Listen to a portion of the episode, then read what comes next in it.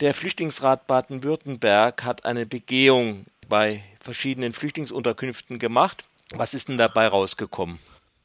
Wir haben festgestellt, dass äh, es auf jeden Fall große Unterschiede gibt bei der ähm, Situation von Gemeinschaftsunterkünften.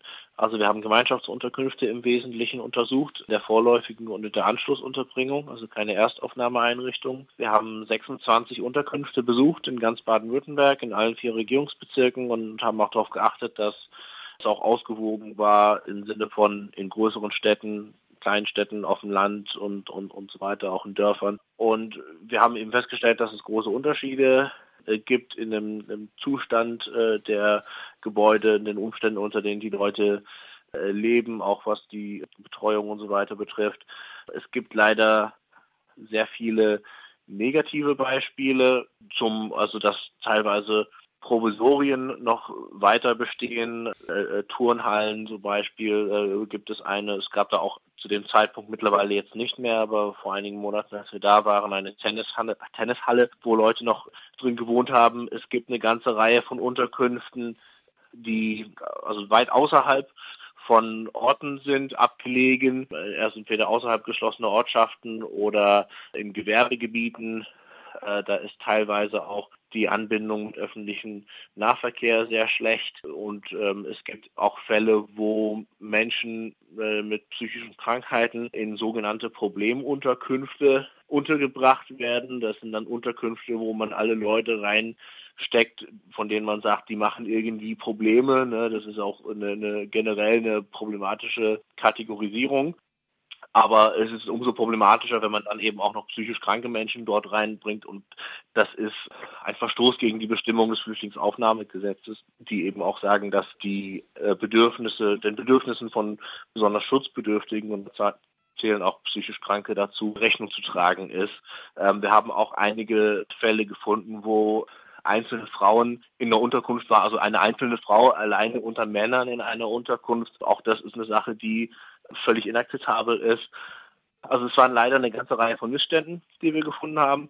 Es gab aber auch, und das möchte ich auch nicht verschweigen, einige äh, positive Beispiele.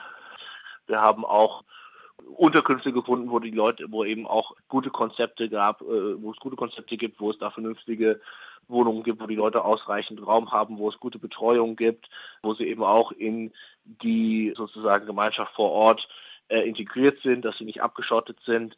Also es gibt einige Orte, die zeigen, dass es durchaus auch funktionieren kann, aber leider eben auch viele negative Beispiele und da fehlt uns auch das Verständnis dafür, dass man mit solchen in Anführungszeichen Notmaßnahmen und Provisorien und völlig unbefriedigenden, teilweise auch gesetzeswidrigen äh, oh, äh, äh, Verhältnissen den Leuten jetzt immer noch zumutet, jetzt eben auch zweieinhalb Jahre nach dem nachdem dieser Höchststand der Zuzugszahlen erreicht ist, da gibt es meiner Meinung nach keine Ausrede dafür, äh, dass da noch solche Zustände äh, herrschen.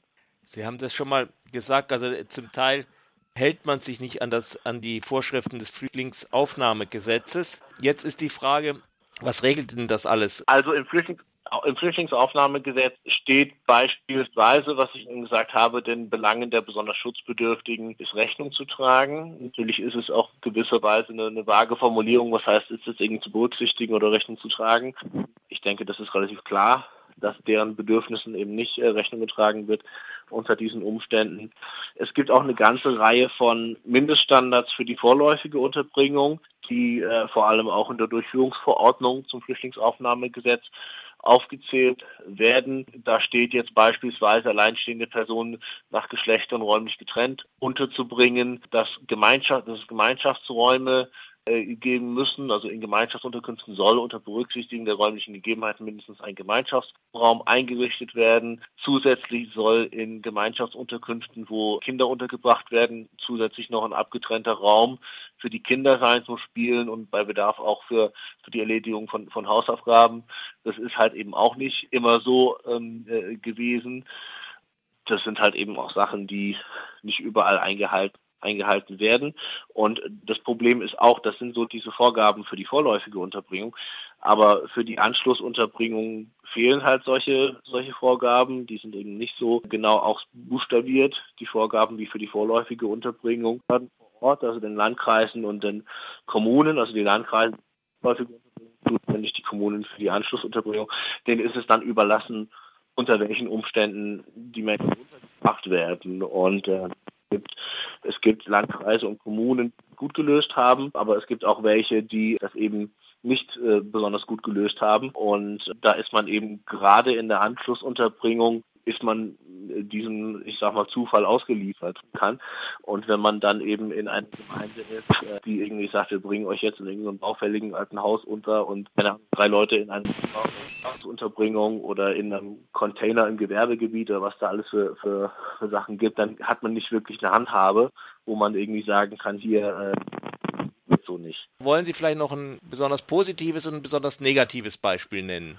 Was ich auf jeden Fall sagen kann, das, was unser Kollege besonders lobend hervorgehoben hat, das war in, in Kirchheim-Tech, dass ähm, man da quasi zentral gelegen Menschen in Häuser, in so Mehrfamilienhäusern äh, untergebracht hat. Da ist man nicht abgeschottet, da ist man eben quasi da, wo die Menschen sozusagen auch leben. Das sind eben auch entsprechend gute Bedingungen, dass die Leute da in Wohnungen sind, dass sie da ihren Privatbereich haben, dass es da einen Spielplatz gibt, dass es in einem separaten Gebäude auf der Anlage die Sozialberatung da ist, dass man ein stimmiges Integrationskonzept dann eben hat. Das ist ein positives Beispiel, ähm, wo man eben sagt, es kann jetzt, kann jetzt auch funktionieren, wenn man das möchte. Die negativen Beispiele, ja, ohne jetzt irgendeine einzelne Gemeinde zu nennen, da gibt es halt auch leider eine ganze Reihe von Missständen. Deswegen wäre das jetzt auch unfair, eine einzelne Gemeinde an den Pranger zu stellen. Ich sag mal, die ganzen Provisorien, die es teilweise noch gibt, die Containerunterkünfte, die baufälligen äh, Häuser, die, die überfüllten Unterkünfte mit einer ganzen Reihe von ganz vielen Leuten in einem Zimmer und vor allem, was ich sehr, sehr erschreckend fand, das, was ich angesprochen habe, psychisch kranke Menschen oder auch alleinreisende Frauen, äh, die in äh, Unterkünfte untergebracht werden, die einfach überhaupt nicht angemessen sind, wo da auch wirklich besonders Schutzbedürftige eben auch nicht mit dem nicht den entsprechenden Schutz haben.